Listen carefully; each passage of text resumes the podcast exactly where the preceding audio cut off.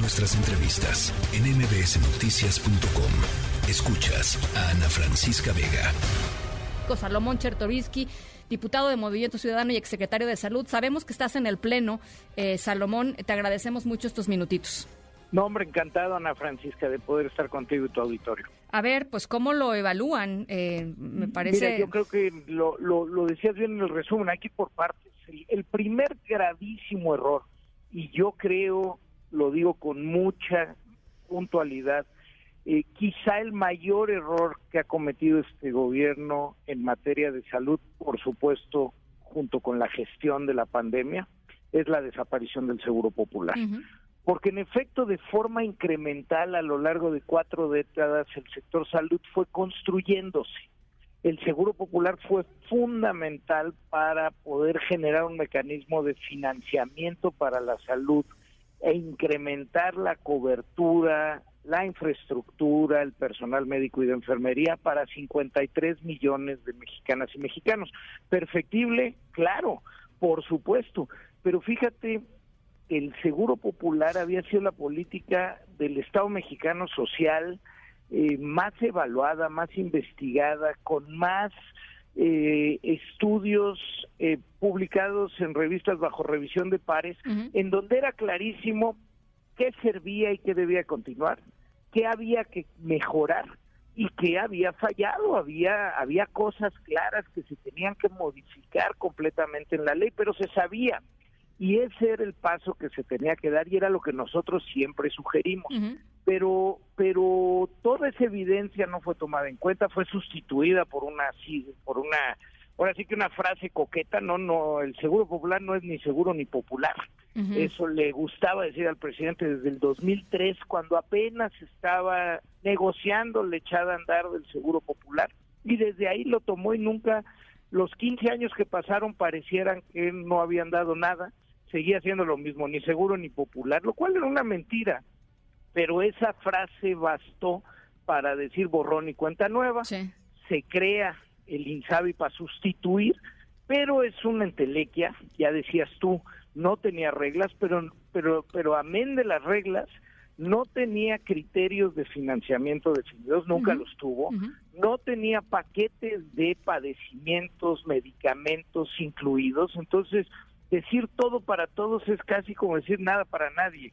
Es, es, no, y no, no sé si me explico, es que cuando tú tienes un catálogo de padecimientos que te cubre un, un seguro, eh, eh, un, una acción, un financiamiento a la salud, eso lo hace en sí mismo operable y exigible. Sí, claro. Este, si nada más te digo todo, pues, pues no te digo cuándo, ¿no? Sí, claro. Este, entonces ese era parte del problema, los mecanismos de financiamiento y por supuesto la coordinación con los estados de la República, porque desde los años 80 la salud se descentralizó.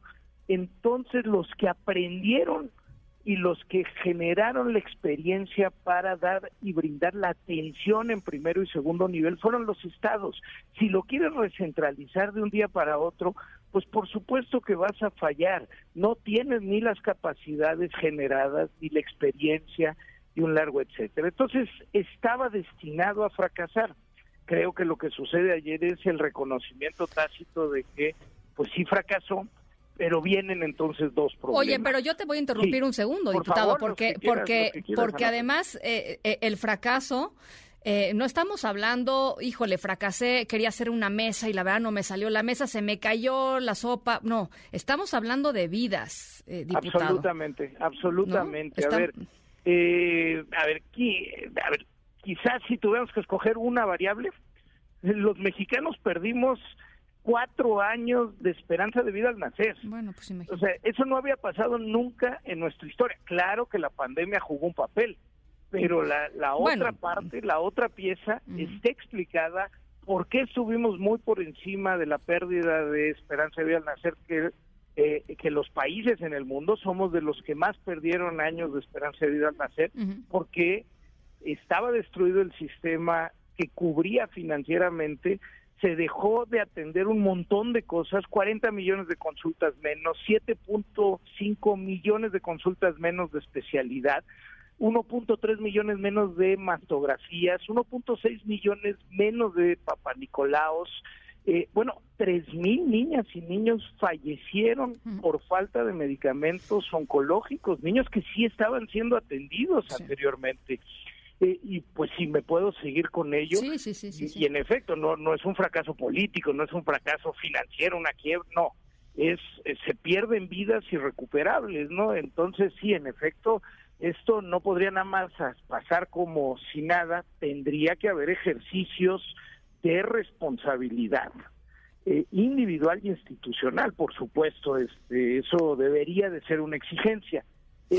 la peor parte, Ana Francisca, para el futuro es que primero se trasladan los mismos vicios que tuvo el INSABI al IMSS Bienestar. Es decir, esta falta de claridad en los mecanismos de financiamiento, la falta de claridad en los paquetes de cobertura, eh, la falta de claridad en el cómo se colabora específicamente con los estados de la República y qué responsabilidad tiene cada uno de los órdenes de gobierno.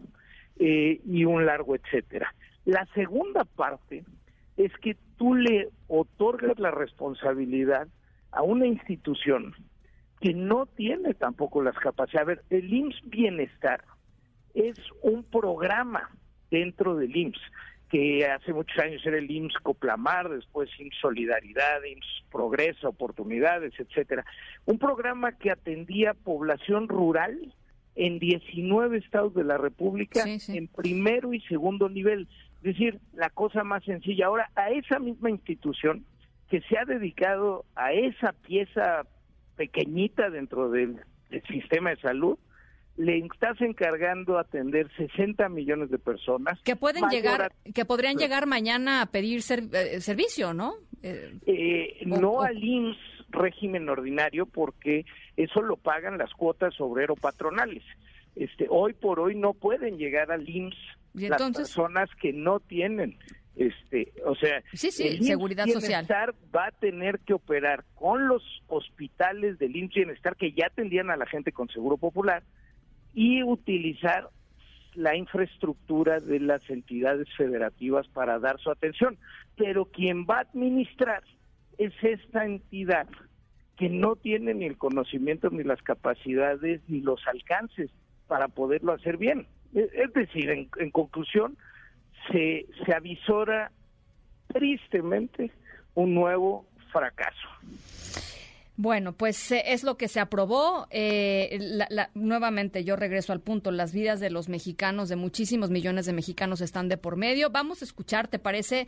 Eh, parte del equipo de, de MBC habló con Omar Enrique Hernández, uno de los papás de niños con cáncer, que fue uno de los que dio pues la batalla más, más fuerte en los momentos más fuertes, para preguntarles, pues esto, qué, qué habían opinado, digamos, de, de, la, de, la, de, la, muerte del de, INSABI, porque ellos se coordinaban con el INSABI. Esto es parte de lo que nos dijo Omar Enrique Hernández. Vamos a escucharlo. Pues nos preocupa este cambio de, de, sistema de salud, ¿no? Que deja desaparecer el INSABI y ahora va a ser INS Bienestar, ¿no?